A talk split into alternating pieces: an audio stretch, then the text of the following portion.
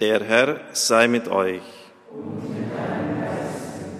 Aus dem heiligen Evangelium nach Lukas. Zur Zeit des Herodes, des Königs von Judäa, gab es einen Priester namens Zacharias, der zur Abteilung des Abia gehörte. Seine Frau stammte aus dem Geschlecht Aarons, ihr Name war Elisabeth. Beide lebten gerecht vor Gott und wandelten untadelig nach allen Geboten und Vorschriften des Herrn. Sie hatten keine Kinder, denn Elisabeth war unfruchtbar. Und beide waren schon in vorgerücktem Alter. Es geschah aber, als seine Abteilung wieder an der Reihe war und er den priesterlichen Dienst vor Gott verrichtete, da traf ihn, wie nach der Priesterordnung üblich, das Los, in den Tempel des Herrn hineinzugehen und das Rauchopfer darzubringen. Während er nun zur festgelegten Zeit das Rauchopfer darbrachte, stand das ganze Volk draußen und betete. Da erschien dem Zacharias ein Engel des Herrn. Er stand auf der rechten Seite des Rauchopferaltars. Als Zacharias ihn sah, erschrak er und es befiel ihn Furcht. Der Engel sagte aber zu ihm, fürchte dich nicht, Zacharias. Dein Gebet ist erhört worden. Deine Frau Elisabeth wird dir einen Sohn gebären. Dem sollst du den Namen Johannes geben. Du wirst dich freuen und jubeln und viele werden sich über seine Geburt freuen. Denn er wird groß sein vor dem Herrn. Wein und berauschende Getränke wird er nicht trinken und schon vom Mutterleib an wird er vom Heiligen Geist erfüllt sein. Viele Kinder Israels wird er zum Herrn, ihrem Gott, hinwenden. Er wird ihm mit dem Geist und mit der Kraft des Elia vorangehen um die Herzen der Väter den Kindern zuzuwenden und die Ungehorsamen zu gerechter Gesinnung zu führen und so das Volk für den Herrn bereit zu machen. Evangelium unseres Herrn Jesus Christus. Liebe Gemeinde, liebe Brüder und Schwestern im Herrn, morgen werden es genau 40 Jahre dass die Erscheinungen der Mutter Gottes in Medjugorje begonnen haben. Der Papst hat mehrfach erklärt, dass man die Früchte dieses Ortes nicht übersehen kann und hat einen Erzbischof hingeschickt, Henry Großer, der ja, diesen Ort spirituell und auch jurisdiktionell begleiten soll. Ein einzigartiger Vorgang in der neueren Kirchengeschichte, dass dem Ortsbischof die Seelsorge für einen Ort innerhalb seiner Diözese entzogen wird. Der Papst möchte damit deutlich machen, dass es ihm wichtig ist, dass das in geregelten kirchlichen Bahnen verläuft und er würdigt natürlich dann auch die Früchte dieses Ortes. Ob die Erscheinungen jetzt echt sind oder nicht, ist nicht unsere Aufgabe zu beurteilen. Auf jeden Fall hat die Ruini-Kommission, das ist nach außen gedrungen, ein sehr positives Urteil abgegeben mit der Empfehlung, die ersten sieben Erscheinungen als echt anzuerkennen. Das ist Aufgabe der Kirche, das zu beurteilen. Ich möchte Ihnen aber einen geistlichen Text zur Kenntnis bringen von einem der größten Protagonisten dieses Ortes, Pater Dr. Slavko Barbaric, in der Schule der Liebe. Er schreibt als Einführung, er bringt dort so Texte, die die Mutter Gottes gegeben hat und Meditationen Bibelstellen dazu. Maria ist die Mutter und Lehrerin Christi. Sie hatte den kleinen Jesus ausgebildet, sie hat ihm beten gelehrt, sie hat ihm, was damals üblich war, die Psalmen beigebracht. Sie ist die Lehrerin Christi und sie will es auch für die gesamte Menschheit sein. Also warum sträuben wir uns in ihre Schule zu gehen, die Schule der Liebe?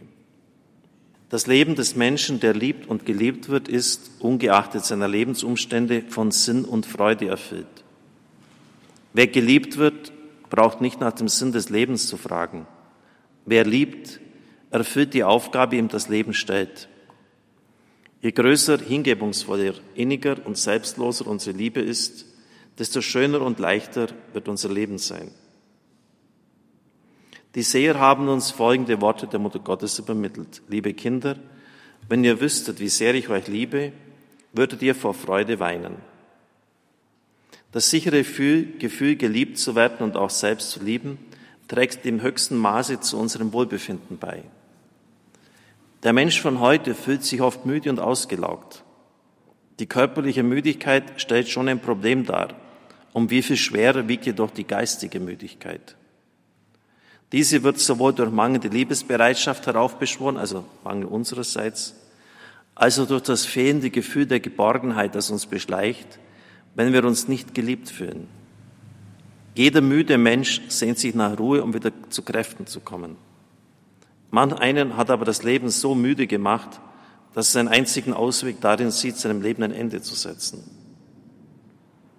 Die Liebe ist das probateste Mittel, um die Müdigkeit zu überwinden. Sie lässt uns unser Kreuz und die Last des Alltags leichter erscheinen. Wer liebt und wieder geliebt wird, fühlt sich gesund. Sein Leben ist beschwingt und heiter. Der Tod verliert seinen Schrecken. Wer in der Liebe ruht, bleibt auch im größten Erfolg bescheiden. Und Misserfolge werfen ihn nicht aus der Bahn. Gott liebt uns so innig, dass unser Herz vor Freude zerspringen müsste. Seine Liebe verbannt die Müdigkeit aus unserem Leben und wir können uns an allen Menschen und allen seinen Geschöpfen erfreuen. Seine Liebe ist an keine Bedingung gebunden und sie verlangt auch keine Gegenleistung. Wir müssen nur bereit sein, sie anzunehmen. Wir dürfen uns von der begrenzten und berechneten menschlichen Liebe nicht zermürben lassen, sondern müssen vor Freude springen und singen, denn uns wird göttliche Liebe zuteil. Um von Gott geliebt zu werden, müssen wir nicht erst unser Leben ändern. Er liebt uns, damit wir besser werden und so die Vollkommenheit erlangen, nach der sich unser Herz sehnt. Außer einer Mutter erwartet jeder Mensch, dass man seinen Vorstellungen entspricht und erst dann ist er bereit, Liebe zu schenken. Die göttliche Liebe ist aber anders. Sobald wir uns dieser Liebe öffnen, werden auch die Menschen in unserer Umgebung glücklich, freudig, friedlich und lebensfähig sein. Darum sollten wir die Gnade erbitten, allen Menschen unsere Liebe zuteilwerden zu lassen, damit auch sie voll Freude springen können. Wir haben guten Grund zu lieben und Gott hilft uns dabei. Er verkündet uns durch den Mund Mariens, wenn ihr wüsstet, wie sehr ich euch liebe, würdet ihr vor Freude weinen. Während einer Erscheinung fragte die Seherin Maria Pavlovic, die Mutter Gottes, Könntest du mir persönlich etwas Konkretes sagen? Die Gospa antwortete, ich schenke dir meine Liebe, damit du sie anderen weitergeben kannst.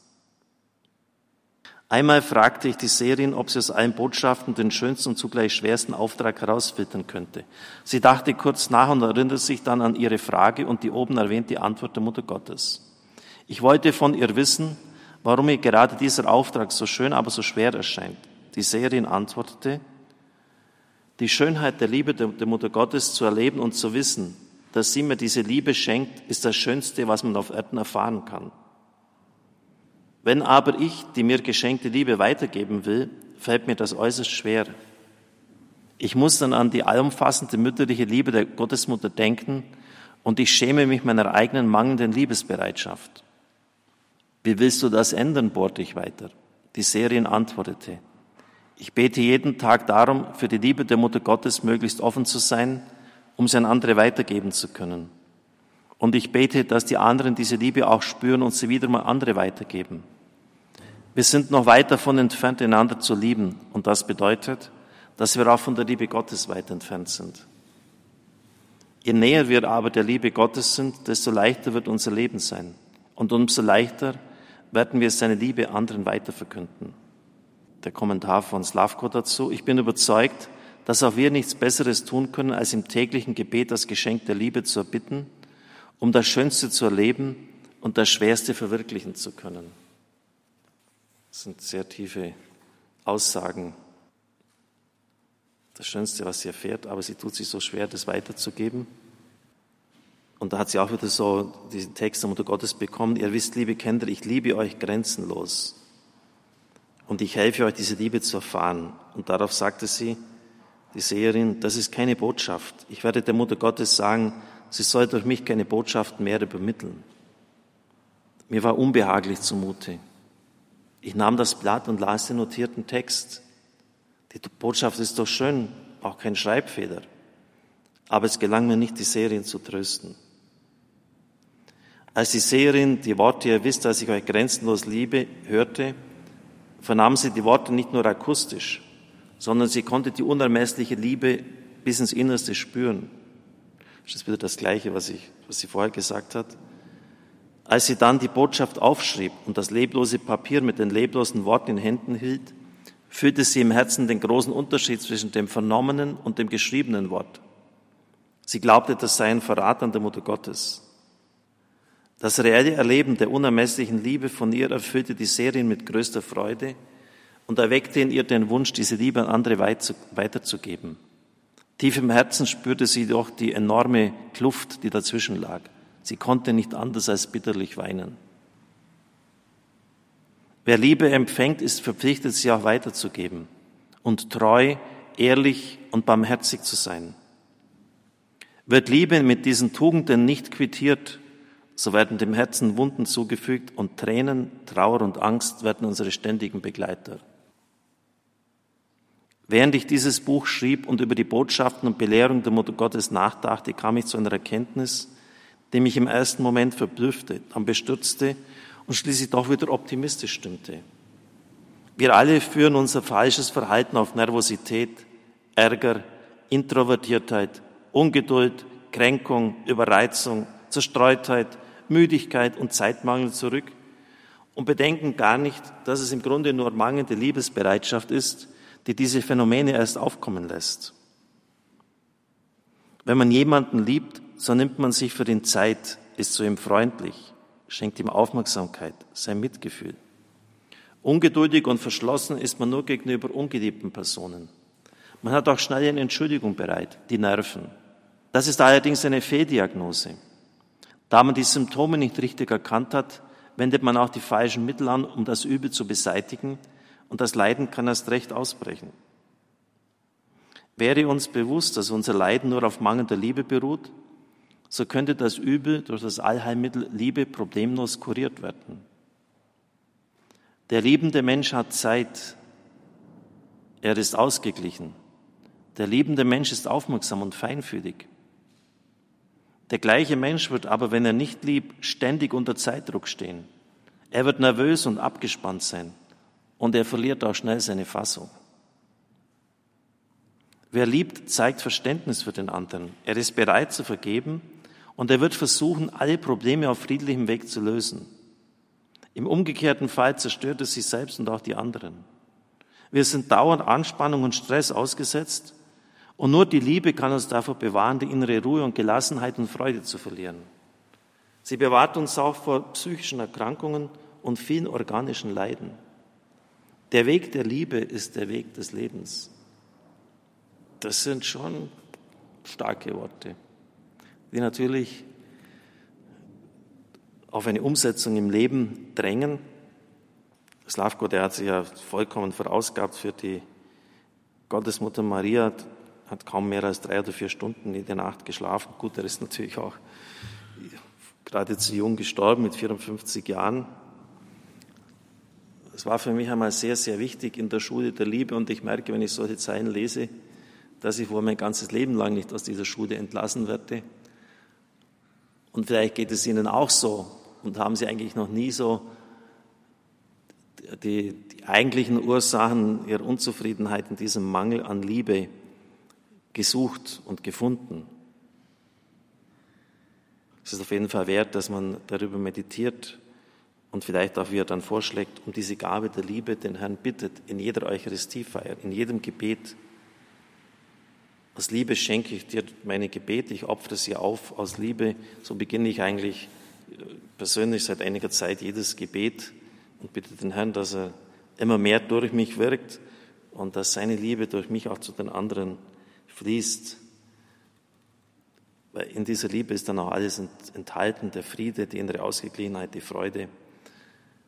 Sicher wird man auch mal das Äußere ändern müssen, wenn einfach Arbeitsumstände nicht gut sind und geändert werden müssen. Aber im Wesentlichen, sagt er, es ist eine innere Einstellung, die du ändern musst. Und versuche einmal diese Probleme, die du hast, im Hinblick auf diesen Mangel an Liebe, den du erfährst und den du auch nicht, diese Liebe, die du auch nicht weitergibst, zu analysieren.